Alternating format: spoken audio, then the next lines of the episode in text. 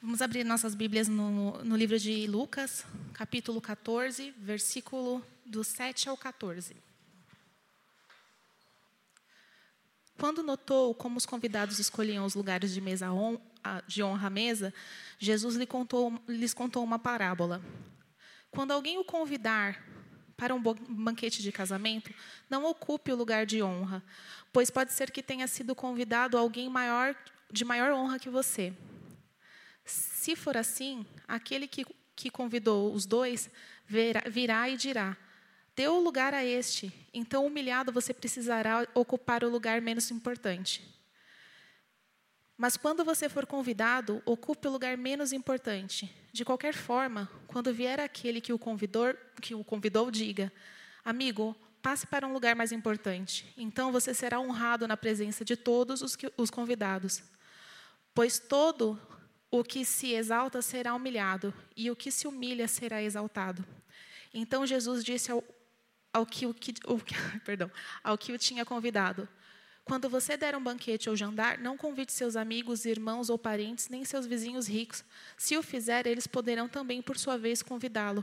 E assim, não, assim você será recompensado. Mas quando der um banquete, convide pobres, os aleijados, os mancos e os cegos. Feliz, feliz será você, porque estes não têm como retribuir. A sua recompensa virá da, na ressurreição dos justos. Esta é a palavra de Deus. Vamos orar mais uma vez? Pedir a bênção de Deus por esse tempo? Obrigado, Pai, pela tua palavra. E nos ajuda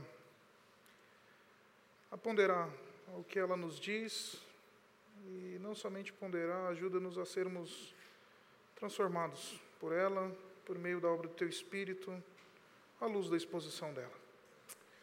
Então, nos dirige e sopra sobre nós o teu Espírito para que a gente possa não somente entender a tua palavra, mas ter uma experiência contigo. Nós oramos assim em nome do Senhor Jesus. Amém. Bolsa de Valores. Esse é, o, esse é o nome dessa série que nós estamos trabalhando aqui na Urbana. Começamos no domingo passado.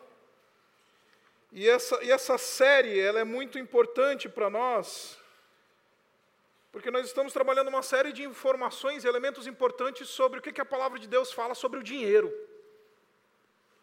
Que é um tema bem delicado na maioria das igrejas evangélicas, você não acha? Pelo menos eu tenho a sensação de que falar de dinheiro na igreja é um negócio complicado, é uma coisa difícil. E, e, e, e deixa eu explicar para você qual que é o nosso propósito com ah, essa, essa série. Nós estamos querendo elucidar uma série de elementos da visão da nossa igreja. É, a nossa igreja ela tem sido conhecida, ou tem ficado conhecida exatamente porque nós temos uma visão diferenciada, especialmente no que diz respeito à contribuição.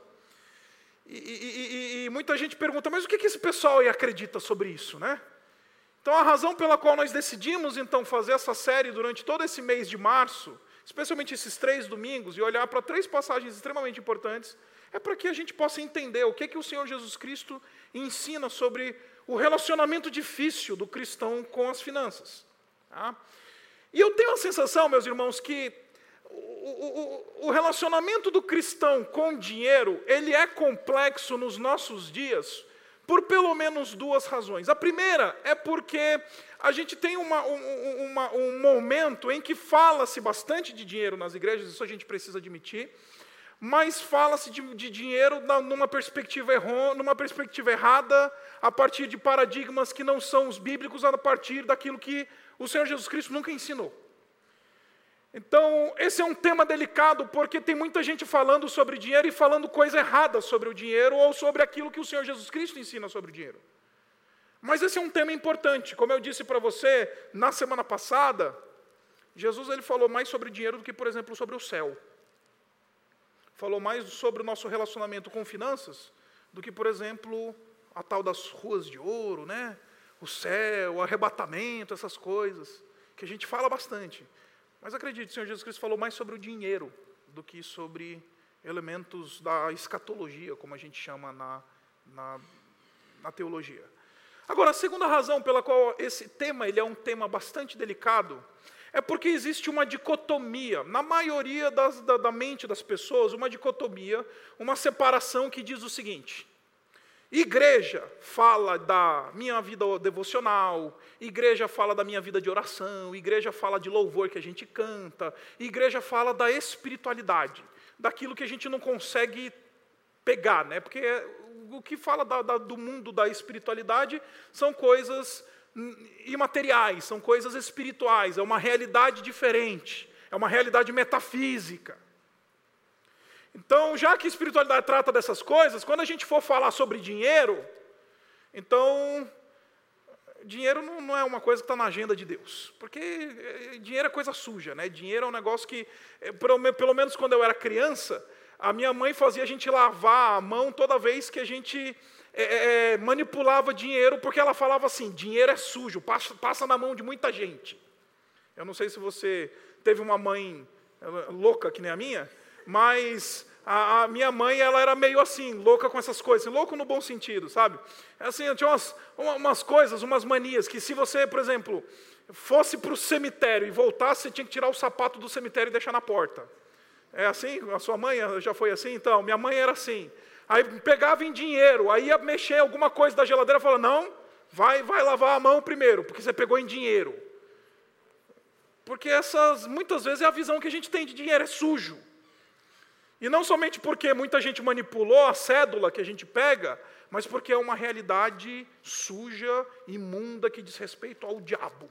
Então tem uma, tem uma, uma dicotomia que é assim, né? Que diz que Deus fala das coisas do céu, fala da igreja, do louvor, dos irmãos, da comunidade, da comunhão, e o mundão que fala do dinheiro, do trabalho, da hora extra, do pagar conta e dessas coisas todas. E por causa disso, por causa dessas, pelo menos dessas duas razões, esse tema é um tema muito mal abordado e muito mal ensinado nas igrejas evangélicas hoje. E então nós decidimos ensinar e falar sobre dinheiro na, na igreja. E domingo passado nós falamos sobre a Lucas, no capítulo 12, e nós vimos uma coisa muito importante. Nós vimos que dinheiro é papel com valor, papel que tem valor, ou metal que tem valor. E por que papel com valor e metal que tem valor? A gente troca dinheiro por, pelas coisas que a gente valoriza. Então, se a gente valoriza educação, a gente pega dinheiro, vai lá e bota na educação. Se a gente valoriza uma pessoa, a gente pega dinheiro, vai lá e bota na pessoa. Se a gente valoriza é, bem-estar, a gente vai lá, bota dinheiro no plano de saúde. Se a gente valoriza, enfim, conforto, a gente vai lá, bota dinheiro no ar-condicionado, bota dinheiro na cama confortável, no sofá melhor. A gente valoriza. Já que a gente, se a gente valoriza entretenimento, a gente bota dinheiro lá no Netflix. Então, dinheiro é papel com valor. E por que papel com valor? Dinheiro, então, a gente vai pôr nas coisas que a gente valoriza. Sendo assim, vimos na semana passada, dinheiro, então, ele é um espelho do nosso coração, porque o movimento do dinheiro é o movimento do nosso coração. O dinheiro está onde está o nosso coração. E a gente viu lá em Lucas, no capítulo 12, aí onde está, estará o vosso tesouro, aí estará o vosso coração. Então, de todas as coisas que nós possuímos, de todas as coisas que nós temos, dinheiro é aquilo que melhor revela as nossas prioridades e os nossos valores. Dinheiro é aquilo que melhor revela onde é que está o nosso coração. E aí a gente descobriu que tem duas maneiras de você lidar com dinheiro, uma maneira sábia e uma maneira tola e idiota. Qual que é a maneira sábia? A maneira como lidou o Senhor Jesus Cristo, usando o dinheiro a serviço do reino, usando dinheiro, usando recursos e aquilo que nós temos a serviço das coisas de Deus, não desprezando que nós temos que pagar conta, não desprezando que nós precisamos é, ganhar dinheiro, nós precisamos trabalhar e precisamos ter alguma renda. Mas isso daí precisa ser encarado da perspectiva de que Deus nos deu isso para que Deus, para que nós coloquemos a serviço de Deus. Hoje eu quero olhar para, para essa passagem que nós acabamos de ler e queria que você abrisse comigo em Lucas no capítulo 14, porque esse texto ele nos vai trazer uma série de informações que são extremamente importantes para nós. E hoje eu já quero dizer para você o seguinte: eu vou chocar você e você vai sair daqui hoje bravo, tá? Eu, se você não sair daqui dessa, deste culto revoltado, chateado, eu falhei como pregador. Por que, que eu estou querendo dizer para você? Porque hoje eu quero propor para você, à luz desse texto, que o Senhor Jesus Cristo, ele diz que o nosso relacionamento, ou ele diz que o padrão do nosso, do nosso relacionamento com o dinheiro, é algo completamente irracional, irracional e impossível. Jesus estabelece um padrão para que a gente se relacione com o dinheiro numa perspectiva que é irracional e impossível. Então vai parecer para você que eu vou estar falando de coisas completamente irracionais para você hoje. Agora, não é porque eu quero, é porque é o que está no texto. O Senhor Jesus Cristo estabeleceu um padrão irracional e impossível. E enquanto nós não entendermos a verdade do Evangelho e a natureza do Evangelho, Sempre o padrão do Senhor Jesus Cristo para o cristão, na maneira como ele lida com seu dinheiro, será um padrão irracional e impossível. Aquilo que o Senhor Jesus Cristo espera que eu e você façamos com o nosso dinheiro é algo irracional e impossível, a não ser que nós tenhamos entendido de fato o que é o Evangelho. A não ser que nós tenhamos entendido de fato o que é a graça de Deus. A não ser que nós tenhamos entendido de fato o que, que Deus fez por nós aí a gente vai começar a entender isso um pouquinho melhor. Caso contrário, o que o Senhor Jesus Cristo fala nesse, nessa, nessa passagem, para nós é algo irracional e impossível. E o texto começa para nós dizendo que o Senhor Jesus Cristo estava na casa de um homem, de um fariseu. Olha só no capítulo 14, no versículo 1, diz assim: certo sábado, entrando Jesus para comer na casa de um fariseu importante, observavam-no atentamente. O texto nos diz que o Senhor Jesus Cristo ele está num evento social, uma festa. Que isso já, fazendo um parênteses aqui, já quebra todos aqueles paradigmas que os, os, aqueles irmãos batistas mais tradicionais ou religiosos, de maneira geral, falam que você se envolver com a sociedade, com os eventos da sociedade é coisa de pagão. Não, Jesus está numa festa aqui. Uma festa num evento social. Foi para a festa. E está lá, conversando com as pessoas. E note que ele estava na casa de um fariseu, e é interessante, um fariseu importante. É interessante que a expressão grega para descrever o fariseu aqui é uma expressão que todo a, a, a, corintiano conhece. É a expressão arque, arque, que a gente fala de arqui-inimigo, sabe? Então a gente fala assim, os palmeirenses são os nossos arqui-inimigos, né? O, o, o, São Paulino em relação ao Corinthians, é o nosso arqui-inimigo. Arque, o maior, o supremo, aquele que, que, que, que, que goza de alguma proeminência. Em outras palavras, o que o texto está querendo dizer para a gente é que nós não estamos falando só de um fariseu. E fariseu, a classe dos fariseus socialmente, era uma classe privilegiada. Não era uma turma. A, a classe farisaica, lá nos dias de Jesus, era a turma que tinha dinheiro e tinha poder. Era uma turma que tinha proeminência social, porque eram líderes religiosos, eram indivíduos que tinham influência política, eram indivíduos que tinham ascensão na sociedade. Esses eram os fariseus. E como se não bastasse, nós estamos falando de um fariseu que está numa casta privilegiada, mas ele é importante, ele é arque. Ele é um líder. Ele é um indivíduo que, não somente dentro da casta, ele, ele se destaca. E naqueles dias, para você ser considerado proeminente, tinha duas únicas razões. Primeira é de você ter um sobrenome ou um berço de ouro, ou você ser extremamente rico. Então nós temos Jesus numa casa de um homem muito rico, de um homem extremamente influente, de um homem que tem influência política, influência religiosa, influência de todos os tipos, e ele está fazendo uma festa, está fazendo um jantar. Imagina um jantar hoje na casa do Geraldo Alckmin. Quem é que vai aparecer na casa do Geraldo Alckmin? É o Zé Mané da esquina? Somente os notáveis. Somente aqueles que são importantes. que, do ponto de vista social, são aqueles que gozam de algum status. E está lá Jesus. Foi convidado, porque nessa altura do campeonato, na altura do seu ministério, Jesus já é um notável. Jesus já tem milhares de seguidores, ele é um homem que está na ascensão, aquilo que ele faz já ganhou a atenção das pessoas, o Facebook de Jesus já tem lá milhares de seguidores, o pessoal está seguindo ele no Twitter, no Instagram. Notável. E aí então chega o fariseu e fala: Já que você é um dos notáveis, então você é digno de entrar na minha casa e participar de uma festa. Então vem participar de uma festa. E o texto nos diz que eles observavam-no atentamente. Deixa eu falar uma coisa para vocês, queridos. Acredite, as pessoas estão observando aqueles que se dizem discípulos de Cristo, da mesma maneira como as pessoas estão observando Jesus. As pessoas estão observando. E, e, existe um fenômeno nas igrejas evangélicas hoje que diz que a minha vida é minha, ninguém tem nada a ver, quem quiser, eu não sou novela para ninguém me seguir, e etc e tal crente falando isso. Outro dia eu fui conversar com um, um jovem que estava lá com uns problemas na vida dele. Eu falei, oh, cara, e aí, eu posso te ajudar? Então, você quer, pastor? Fica na boa aí, porque o problema é meu.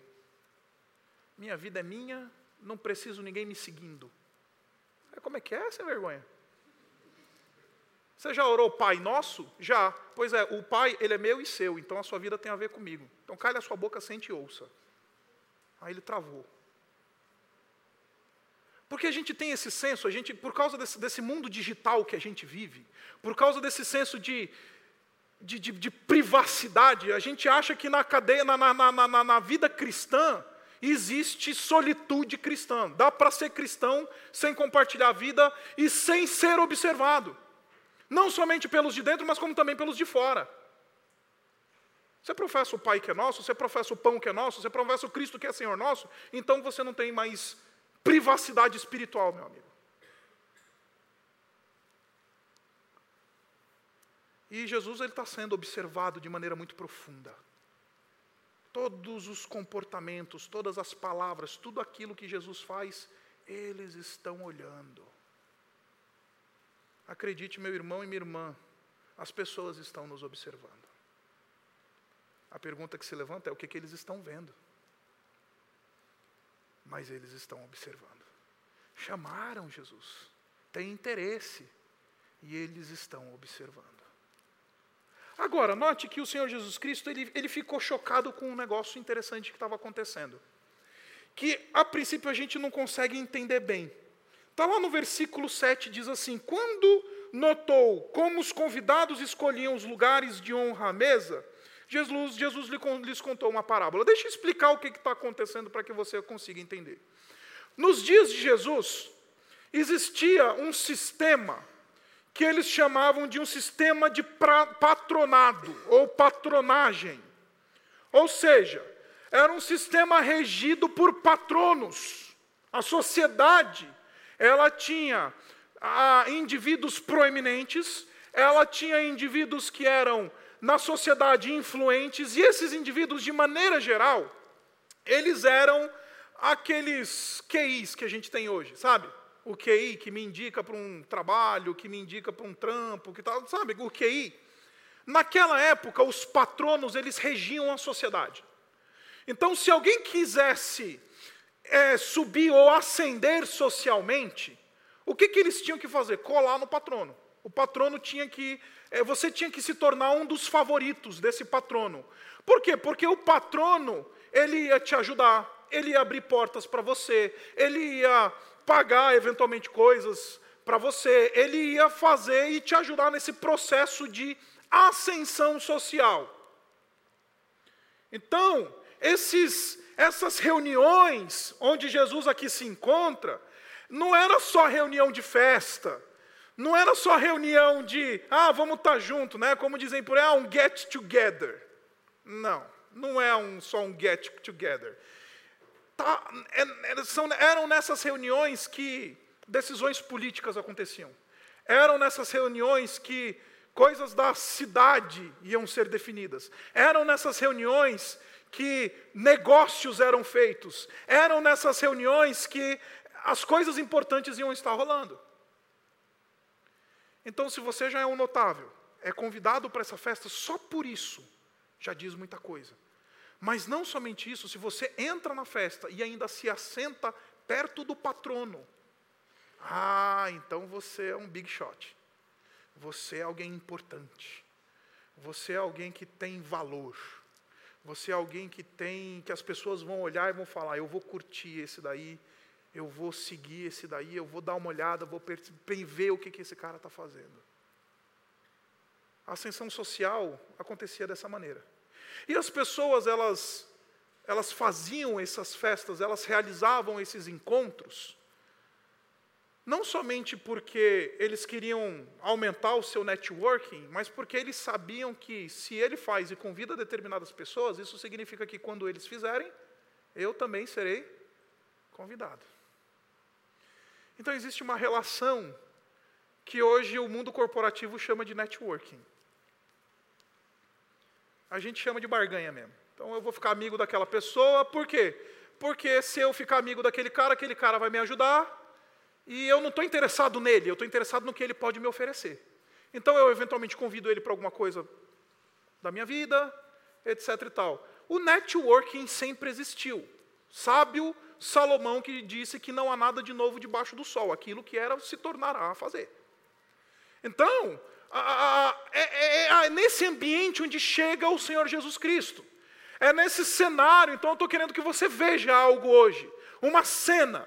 Jesus ele está no happy hour, no Maxud Plaza, entre os grandes executivos de São Paulo. E ele está conversando com as pessoas, e todo mundo está querendo sentar na mesa onde está sentado o presidente da empresa. Está todo mundo querendo sentar na mesa onde, tá, onde estão os notáveis. Está todo mundo querendo aparecer na foto com as pessoas importantes.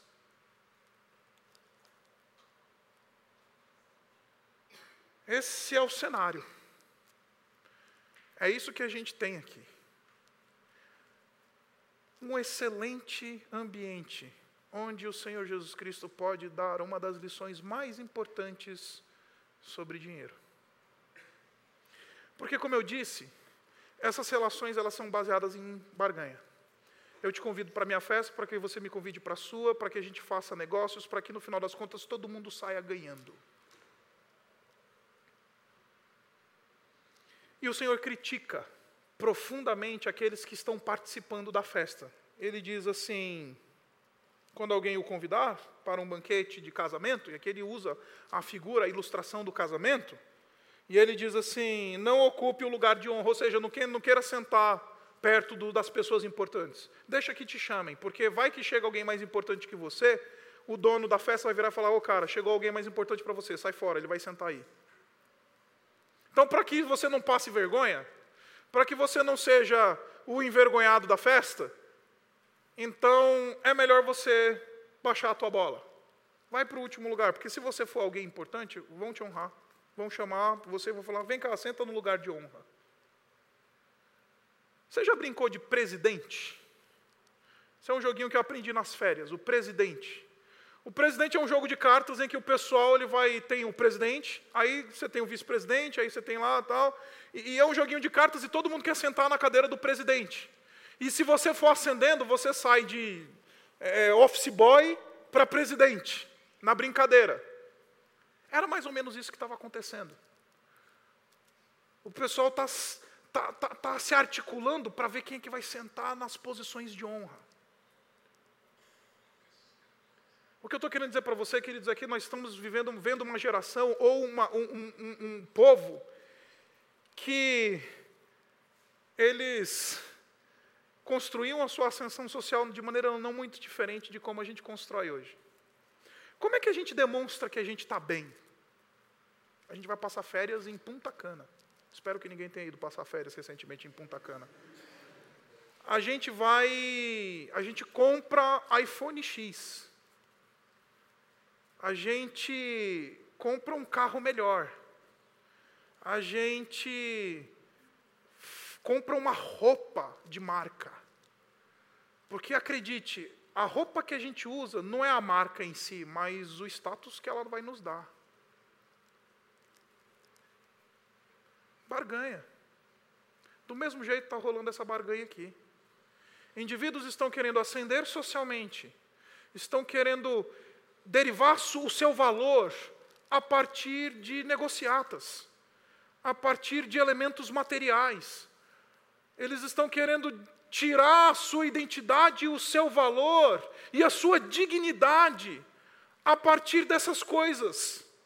É por isso que o Senhor Jesus Cristo está dizendo, amigão, não, não se acha, é isso que ele está dizendo. Não se acha porque você tem o dinheiro para fazer alguma coisa que outras pessoas não têm. Não, não, não, não bota a tua confiança nessas coisas. Porque acredite, sempre vai ter alguém mais rico do que você, sempre vai ter alguém mais nobre do que você, sempre vai ter alguém que vai ter a dignidade da honra mais do que você, sempre vai ter alguém mais inteligente do que você. E aí, depois que ele dá essa dura no, na turma, ele se concentra no anfitrião. Ele se concentra no anfitrião, é onde eu quero ficar hoje aqui e gastar a maior parte do tempo. Olha só o que, que ele diz para o anfitrião. Tá? Ele diz assim, vá comigo lá para o versículo 12. Ele diz assim: Então Jesus disse ao que o tinha convidado, o anfitrião, o dono da festa. De novo, um homem riquíssimo. Um cara que tem o cartão sem limite. Sabe o cartão de crédito sem limite? Ah, o famoso cartão preto cartão de crédito preto. Sabe, o cara que, que usa roupa de marca, que fala assim: ah, fui passar férias essa semana, esse final de semana aí, não, peguei meu jatinho e fui para Mônaco. Sabe, é esse tipo de gente. Aí o Senhor Jesus Cristo diz assim: olha só, quando você der um banquete ou um jantar, não convide seus amigos, irmãos ou parentes, nem seus vizinhos ricos se você o fizer, eles poderão também, por sua vez, convidá-lo e assim você será recompensado. Para a gente entender esse versículo, a gente precisa entender expressões idiomáticas semíticas. Como assim? O Senhor Jesus Cristo está dizendo que eu não posso convidar ninguém para os meus amigos para uma festa? Quer dizer que Jesus está falando que eu não posso convidar os meus amigos para ir lá e estar tá comigo lá no churrasco? É, tem alguma coisa errada com esse texto se a gente lê ele de maneira simples e, e direta. É porque o que o Senhor Jesus Cristo está fazendo aqui, ele está usando uma expressão idiomática semítica. Tá? Para que você possa entender. O que é uma expressão idiomática? Primeiro a gente precisa entender o que é uma expressão idiomática.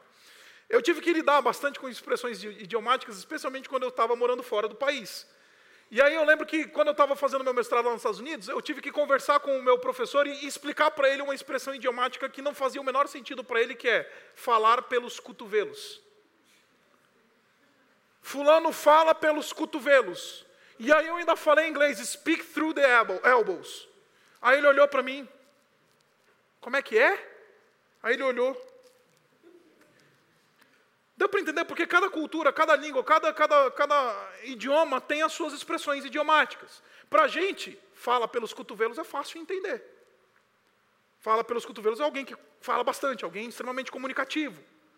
Agora, o norte-americano não sabe o que é falar pelos cotovelos. E aí ele falou: o que é falar pelos. Abre uma boca no cotovelo do brasileiro? Aí eu falei: não, é que é uma expressão que a gente usa para descrever pessoas que são comunicativas. Aqui nós temos uma expressão idiomática. Agora, para que a gente possa entender a expressão idiomática, abra lá comigo, tá? no capítulo 14, no versículo 26. Olha só o que, que diz o versículo 26. Se alguém vem a mim, versículo 26, se alguém vem a mim e ama o seu pai, sua mãe, sua mulher, seus filhos e seus irmãos e irmãs, até sua própria vida mais do que a mim, não pode ser meu discípulo. Talvez a sua versão diz assim: se essa pessoa não odeia pai e mãe, não é digno de ser meu discípulo. É isso que literalmente está escrito. A versão que você talvez tenha é assim: peraí, Jesus está mandando a gente odiar as pessoas, odiar pai e mãe, mas na lei está dizendo que eu tenho que honrar meu pai e minha mãe. Quarto mandamento. Agora vem Jesus e diz: se você não odeia seu pai e sua mãe, você não é digno de ser meu discípulo. O Senhor Jesus Cristo não está mandando ninguém odiar ninguém. O Senhor Jesus Cristo ele está usando uma expressão idiomática que, que diz o seguinte: para que você seja o meu discípulo, você tem que me amar tanto, mais tanto, mais tanto, que quando você comparar com o amor que você tem pelo teu pai e pela tua mãe, vai parecer que é ódio. É isso que o Senhor Jesus Cristo está dizendo. Então, quem é que é digno de me seguir? Aquele que me ama tanto, mas ama tanto, mas ama tanto, que quando a gente compara o amor que ele tem pelo seu pai, pela sua mãe, pelo seu filho, pela sua mulher, pelo seu marido, parece que ele odeia essas pessoas, de tanto que ele me ama. É isso que o Senhor Jesus Cristo está dizendo, isso é uma expressão idiomática. A mesma coisa o Senhor Jesus Cristo está dizendo aqui. Olha, quando você for lançar uma festa, quando você for dar uma festa, você não vai convidar os teus amigos ricos. Você vai convidar os pobres. Em outras palavras, ele está dizendo: ah, sabe a tua prioridade? Quando você for gastar para ascender socialmente, ou seja lá o que for, que a, a tua prioridade seja dar para aqueles que não podem te retribuir, mais do que você dar uma festa para aqueles que podem. É isso que o Senhor Jesus Cristo está dizendo. Ele está dizendo que abençoar as pessoas seja algo infinitamente maior e, mais importante para você do que você querer receber os teus amigos que ricos que podem te recompensar e te chamar também para a festa deles. É isso que o Senhor Jesus Cristo está dizendo. Por isso que eu comecei esse sermão dizendo: irracional. Porque aqui ninguém, a começar de mim, quando eu estava estudando para pregar esse sermão, eu falei, cara, eu não sei nem se eu vou pregar isso daqui, porque eu não consigo isso. Eu não consigo olhar para o meu salário e falar assim, eu prefiro dar para a igreja ou ajudar pessoas, do que, em vez de chamar o pessoal lá para vir para minha casa comer uma pizza. O Senhor Jesus Cristo está dizendo: vocês têm que ter uma outra prioridade, vocês têm que ter outros valores, em tal distância que essas coisas que vocês façam pareçam que vocês não façam. E lembre-se, esses indivíduos eles estão fazendo festa porque eles estão querendo estabelecer status social, que é exatamente aquilo que a gente faz. Quando compram uma casa, quando compram um novo apartamento, de novo, não é nada de errado nisso. Não é nada de errado ser bem sucedido, nós vimos isso na semana passada. O que é errado é ser dominado pelas finanças. O que é errado é você viver dando festa para receber de volta e se esquecer de que tem pobres, que tem pessoas que precisam da nossa ajuda. Então, quando ele diz assim, não convida, não, ele está dizendo, só convida esses, a tua prioridade seja essa. Vá além disso. Mais do que comprar uma casa, comprar um carro, comprar alguma coisa, gastar de alguma maneira, que a tua prioridade primeira seja o quê? Convide os pobres, ajude os necessitados, estenda a tua mão, porque aí a gente vai começar a conversar. Como eu falei, a gente não gosta dessa conversa. Não gosta dessa conversa. Dessa inversão de valores que o Senhor Jesus Cristo está fazendo completamente. Como assim? Tirar do meu filho para dar para o pobre? É isso que Jesus está falando. Tirar do meu amigo rico para dar para o pobre? É isso que Jesus está falando. Tirar de mim para dar para o pobre? É isso que Jesus está falando. Por isso que é irracional. Por isso que quando a gente olha e lê isso de primeira caso, a gente fala, isso é ilógico. Jesus está maluco, deixar da minha mulher, tirar da minha mulher. Eu, eu, hoje, a pessoa mais importante da minha vida é minha esposa, Isabela. Eu lendo esse texto, eu falo, cara, tirar da minha mulher. Tirar de um amigo meu que precisa. Tirar de um parente. Para colocar isso a serviço do reino de Deus. Isso é loucura. Isso não faz sentido. Eu orando, falando, Senhor, não dá para eu pregar isso porque eu acho que eu não tiraria da minha mulher, não. Eu acho que eu não tiraria de um filho. Eu acho que eu não deixaria de fazer alguma coisa para mim, primeiro eu, depois os outros. É assim que eu aprendi na igreja. Aí vem Jesus e fala: Não, quando você for dar uma festa, você não vai chamar os teus amigos ricos. Você não vai chamar os teus colegas Você não vai chamar aqueles que podem te retribuir, porque isso é barganha. Você vai ter a lógica da graça, você vai dar, sem esperar, esperar nada em troca, porque pobres, aleijados e essa casta, eles não podem te recompensar. Eles não podem te devolver o favor. Eles não têm condição de fazer isso por você, como você faz para os teus amiguinhos ricos. Então você vai ter que usar o teu dinheiro como instrumento de graça. É isso que o Senhor Jesus Cristo está dizendo. Você vai ter que usar o, as tuas finanças como meio de graça.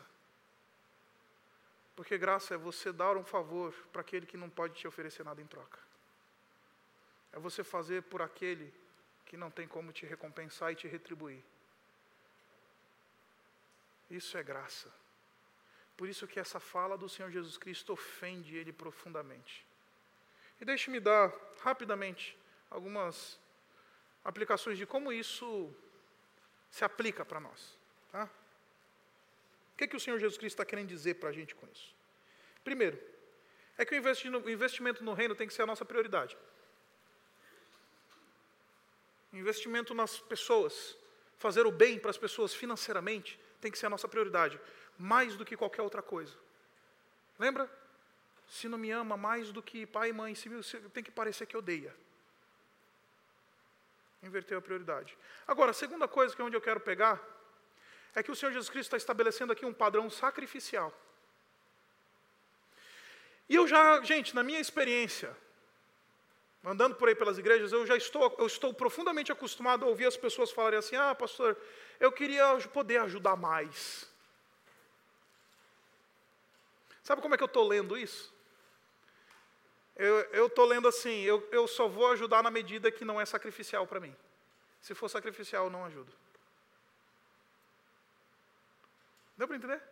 Quando a gente fala assim, ah, pastor, eu queria poder fazer mais, eu queria poder ajudar mais, eu estou dizendo, eu não estou disposto ao sacrifício. Eu não estou disposto ao sacrifício. Eu não estou disposto a fazer aquilo que o Senhor Jesus Cristo fez por mim que além de se entregar, como a gente viu na aula passada, na, na semana passada, ele se sacrificou. A gente não está disposto ao sacrifício. Sacrifício é um negócio que é Marte para a nossa geração, que a gente quer ligar o computador e aparecer a página online em um segundo.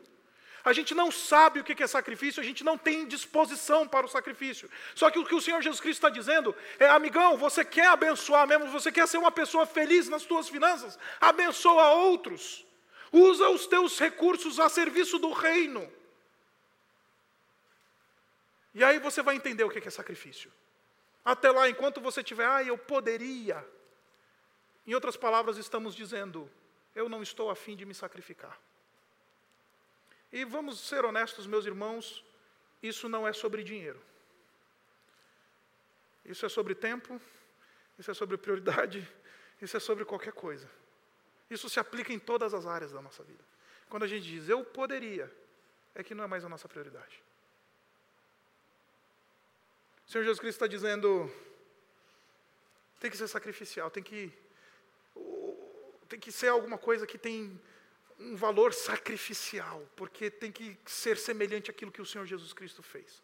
Segundo Samuel capítulo 24, a Davi ele foi comprar a chamada eira de Araúna para oferecer um sacrifício. Aí ele, como era o rei, ele chegou lá na cara do Araúna e falou assim: Araúna, eu quero vir aqui comprar a tua terra para oferecer um sacrifício ao Senhor. Aí o Araúna virou para ele e falou: Não, está aqui, ó, a terra é tua, o, a lenha é tua, o, o boi está aí, pode pegar, é tudo teu.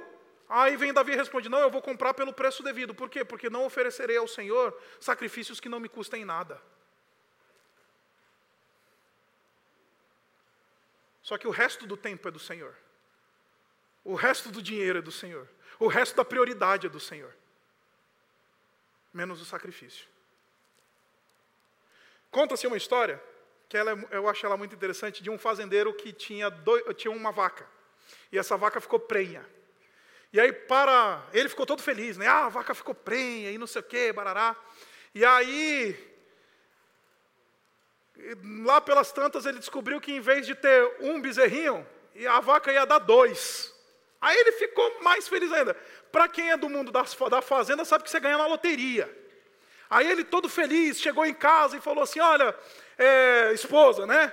Olha só, Deus nos abençoou, Ele nos deu dois bezerros. Então é o seguinte: quando nascer esse bezerro, crescer o bezerrinho e a gente vender, eu vou dar um dos bezerros, o valor inteiro eu vou dar para a gente para missões na igreja.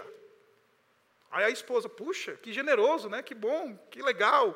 Ele vai ficar com um bezerro para ele e o outro ele vai dar para o Senhor. Bonito, né? Só que passou um tempo, um dos bezerros morreu. E aí o mesmo fazendeiro chegou em casa e falou assim: Amor, eu tenho uma má notícia para você. O bezerro do Senhor faleceu hoje. Porque sempre o que morre é o bezerro do Senhor. Sempre o que passa é o dinheiro do Senhor. Sempre que não sobra é o tempo do Senhor. Sempre que não é prioridade é sempre o do Senhor. O Senhor Jesus Cristo está dizendo: tem que ser o teu sacrifício. Deu para entender porque é irracional? Deu para entender porque que é, é, Não faz sentido, Isaac. É, eu sei que não faz sentido nenhum. Para mim também não faz. Eu fiquei brigando com esse texto duas semanas. Agora, eu tenho um ponto aqui que eu preciso caminhar para o final e eu, vou, eu preciso tratar ele. Como é que uma igreja que não arrecada dízimo pode falar de sacrifício? Porque esse discurso que a gente quase todo domingo repete e fala assim: olha, veja bem, olha, dê conforme as tuas, as tuas posses, as tuas possibilidades. Como é que você agora vem chegar para mim e falar assim: ô oh, pastor, você vem falar de sacrifício para mim? Deixa eu explicar uma coisa para você, meus queridos. Vamos imaginar uma cena e eu decidi pegar de propósito, a minha esposa ela vai, não vai dormir hoje, eu, eu vou dormir no sofá. Vamos imaginar o seguinte, que a Isabela ficou doente. Espero ao Senhor orando, não jamais, mas precisa de um rim meu para sobreviver. E alguém tem que chegar para mim, botar uma arma na minha cabeça e falar assim: vai lá, dá o rim. A Isabela ia aceitar esse rim? Muito dificilmente. O que eu estou querendo dizer para você é que as igrejas fazem do dízimo isso. Botam uma arma na cabeça das pessoas e falam, vai lá dar o dízimo. Só que isso não é uma oferta do coração. Só, pode, só vai ser sacrificial se for voluntário.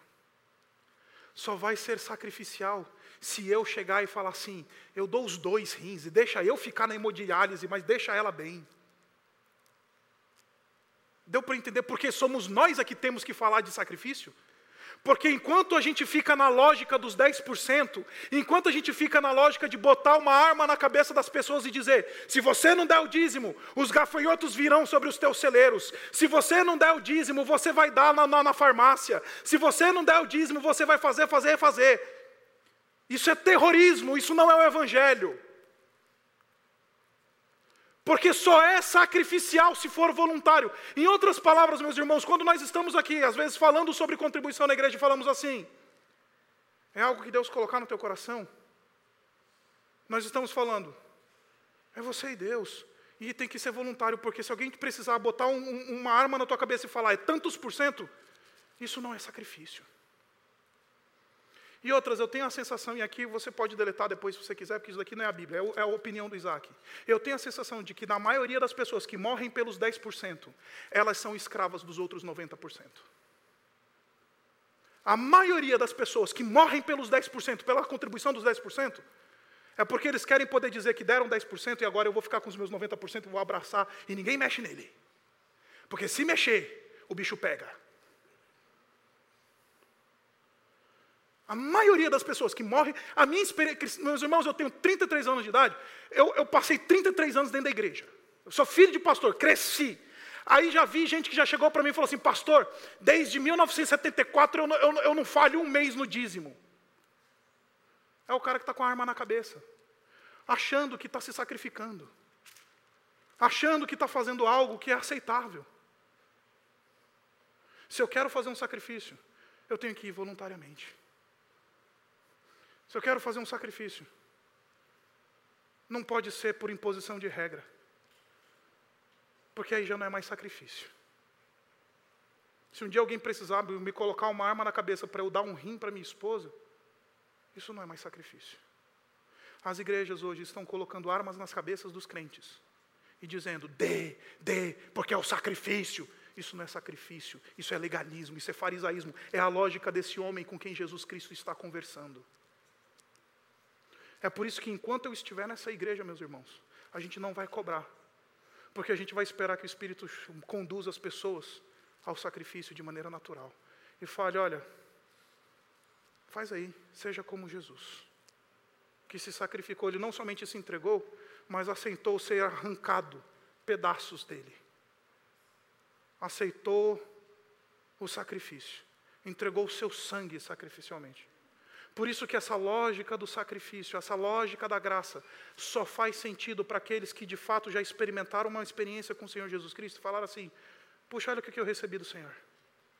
Olha quantas bênçãos. A salvação que eu recebi na cruz. Tudo Ele fez por mim, Ele se sacrificou por mim. Então eu posso me sacrificar voluntariamente.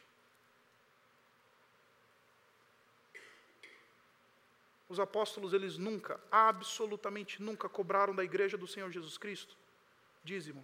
Eles falaram: contribuam livremente. Porque é no ambiente da liberdade que a gente encontra o sacrifício. Para ser sacrifício tem que ser livre. E finalmente, o texto nos diz que esse movimento de prioridade de sacrifício, ele produz alegria. Volte comigo aí em capítulo 14.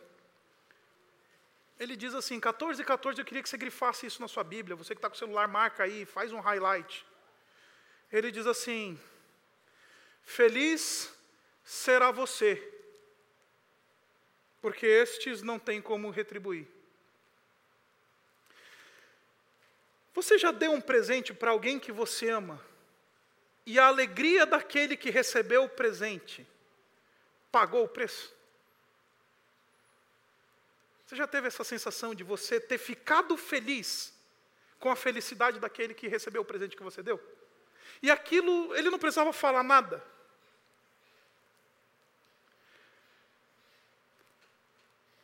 Eu tive um colega na, na, na, quando eu era criança, o Netinho. O Netinho, ele era um menino que cresceu na minha rua. Cresceu na minha rua o Netinho. E o Netinho, ele era um menino pobre. Pelo menos ele, ele, ele vinha de uma família que não tinha tantas condições como a minha família. E quando eu era criança, eu ganhei um Nintendinho. Os mais de 30 anos sabem o que, que eu estou falando. O Nintendinho era, era o sonho de consumo de toda criança, porque foi o primeiro videogame que meio que ficou na febre, assim. Depois do Atari foi o primeiro. O pessoal que tem 30 anos sabe do que eu estou falando. Então eu tinha um Nintendinho. E o Netinho, ele gostava muito do Nintendinho, ele vinha jogar videogame lá em casa, passava o dia inteiro jogando videogame comigo lá em casa. Aí uma vez meu pai viajou, ele foi para fora do país, num congresso, tudo mais, voltou, ele trouxe para mim uma novidade, um Super Nintendo, que é melhor do que o Nintendinho. E aí eu ganhei um Super Nintendo de presente, então eu estava com dois videogames. A minha mãe me chamou e falou: Meu filho, que tal você dar de presente para o netinho o seu outro videogame? Na hora, eu falei assim: será? Será? Sabe, menino, garoto, só que aí minha mãe falou: "Dá, meu filho, e deixa eu falar uma coisa para você. Você não vai, você vai ficar até pode até ficar triste porque você está dando seu videogame, mas eu garanto para você que quando o netinho abraçar você e agradecer, você vai ficar feliz de novo. Eu não entendi isso que ela disse para mim. Mas eu lembro que eu peguei os, o meu videogame, nem preparei nada, eu botei numa caixa de papelão, assim, um videogame Nintendinho. Fui lá na casa do netinho. Aí bati a porta lá, a mãe do netinho chamava tia Regina. Eu falei, tia Regina. Ela, oi, Isaac, cadê o netinho? Está aqui, pera aí. Aí o netinho chegou, aí eu entreguei, eu falei, ó, é para você. Naquele dia eu descobri o que era gratidão. O netinho, ele começou a chorar, ele não conseguia falar, muito obrigado. Ele não conseguia falar, muito obrigado. Aquilo me deu um senso. Gente, eu estou falando de uma experiência de um garoto de 9, 10 anos de idade. Aquilo me encheu de uma alegria profunda. De ver o netinho agradecendo e falando, muito, não, quase não conseguindo falar. O abraço apertado que ele me deu, eu consigo isso, lembrar desse abraço até hoje. É por isso que o Senhor Jesus Cristo ele diz assim: Feliz será você. Porque quando você perceber a alegria que é de receber um abraço, de ver a gratidão. E olha, de novo, às vezes não vem gratidão não, tá? Às vezes você vai dar, mas acredite, o senso de realização, o senso de felicidade, o senso de que eu fui parceiro de Deus, isso não paga. Essa alegria só experimenta aquele que é verdadeiramente generoso. Eu nunca vou esquecer do netinho dizendo: muito, muito obrigado. Eu quero terminar com vocês abrindo no texto de 2 Coríntios, no capítulo 8. 2 Coríntios, no capítulo 8, o apóstolo Paulo ele está instruindo a igreja dos Coríntios a cooperar com os pobres de Jerusalém. Jerusalém, a igreja de Jerusalém é uma igreja pobre que está passando por aperto, está sendo perseguida. E aí, ele está dizendo que ele vai fazer uma, vai levantar uma oferta para essa igreja. O pessoal que está lá passando fome. E aí, para ajudar no seu argumento, ele vai trazer o exemplo da igreja da Macedônia, que já tinha contribuído. E ele diz uma coisa muito interessante sobre esses irmãos lá da Macedônia que também eram pobres. E note, os corintianos aqui, eles eram ricos. O Corinto era uma cidade rica. O pessoal do Corinthians aqui, eles tinham dinheiro, contrário dos de hoje, que estão lá na ZL. Hoje, entendeu? Os corintianos verdadeiros aqui da Bíblia, eles eram ricos. Cidade rica, proeminente, istmo estreito do Oriente e Leste. E aí ele está falando, ó oh, senhores ricos, deixa eu falar uma coisa para vocês, senhores ricos. Pois dou testemunho de que eles, o pessoal lá da Macedônia, deram tudo quanto podiam, e marque isso, e até além do que podiam. Deram além do que podiam. Esses irmãos entenderam o que é esse negócio de sacrifício. Esses irmãos entenderam qual é a lógica da graça. Esses irmãos, eles não deram só o que podiam, mas deram além. Eu comecei esse sermão dizendo que você não ia entender nada a não ser que você entendesse uma única coisa. Nós só nos sacrificamos, porque antes alguém se sacrificou por nós. Nós só oferecemos além das nossas posses, porque alguém se sacrificou por nós. Nós só fazemos esse movimento de generosidade, porque antes nós um dia nos vimos pobres e alguém rico em graça nos deu aquilo que nós jamais poderíamos ter. Então, isso daqui só vai fazer sentido na sua vida. Se um dia você se ver como aquele que era pobre e veio alguém e falou: Por causa da sua pobreza, eu estou te dando algo que você jamais poderá ter a tua salvação. Porque o Senhor Jesus Cristo se sacrificou por mim e por você. Porque o Senhor Jesus Cristo ofereceu o seu sangue por mim e por você. Porque o Senhor Jesus Cristo ele permitiu que pedaços dele literalmente pudessem ser arrancados. Aí a gente permite que alguns pedaços nossos sejam arrancados por amor daqueles que estão perto de nós, por amor do reino, por amor do evangelho. Não é uma arma apontada na cabeça dizendo dê, é um coração transformado que fala: eu estou me dando, eu estou me entregando, porque antes alguém fez isso por mim. Baixe sua cabeça.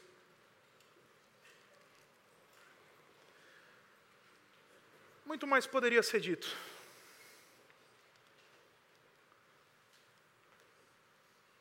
Mas eu quero desafiar esse momento você ir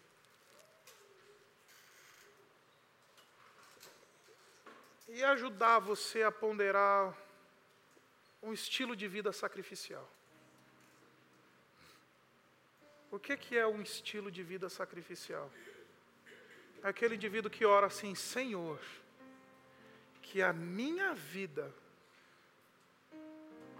demonstre a generosidade que há em Ti. Que o meu bolso, que o meu tempo, a minha agenda, o cronograma, as minhas prioridades, elas reflitam gratidão por aquilo que Tu fizeste por mim.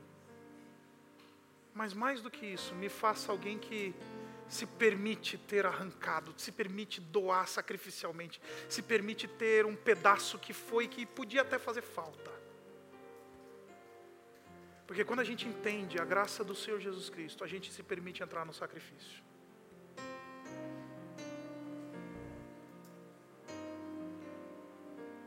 Não permita que alguém coloque uma arma na sua cabeça, meu irmão e minha irmã. Porque aquilo que nós entregamos para o Senhor precisa ser voluntário. O nosso sacrifício só será sacrifício se for voluntário.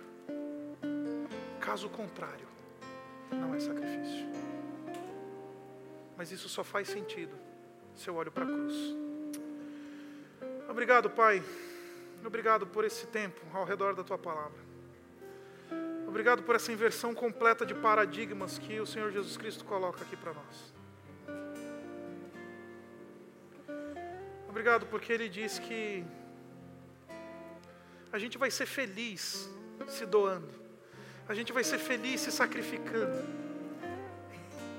A gente vai ser feliz, profundamente feliz, na medida que a gente se torna pessoas generosas. E obrigado, Pai, porque o Senhor nos chama a de alguma forma sermos assim. Em alguma medida refletir a generosidade que há em Ti algum aspecto assumir o sacrifício que o Senhor Jesus Cristo fez por nós. E que outras pessoas, ao olharem para nós, possam possam ver a tua bondade e a tua generosidade. Ao perceberem como nós lidamos com as nossas finanças, ao perceberem a nossa generosidade, não vejam somente pessoas generosas, mas vejam a Ti. Obrigado porque tu és bom. Obrigado porque o Senhor se doou na pessoa do teu filho, se sacrificou na pessoa do teu filho. E por isso nós somos conduzidos a essa vida. Nós oramos assim em nome do Senhor Jesus.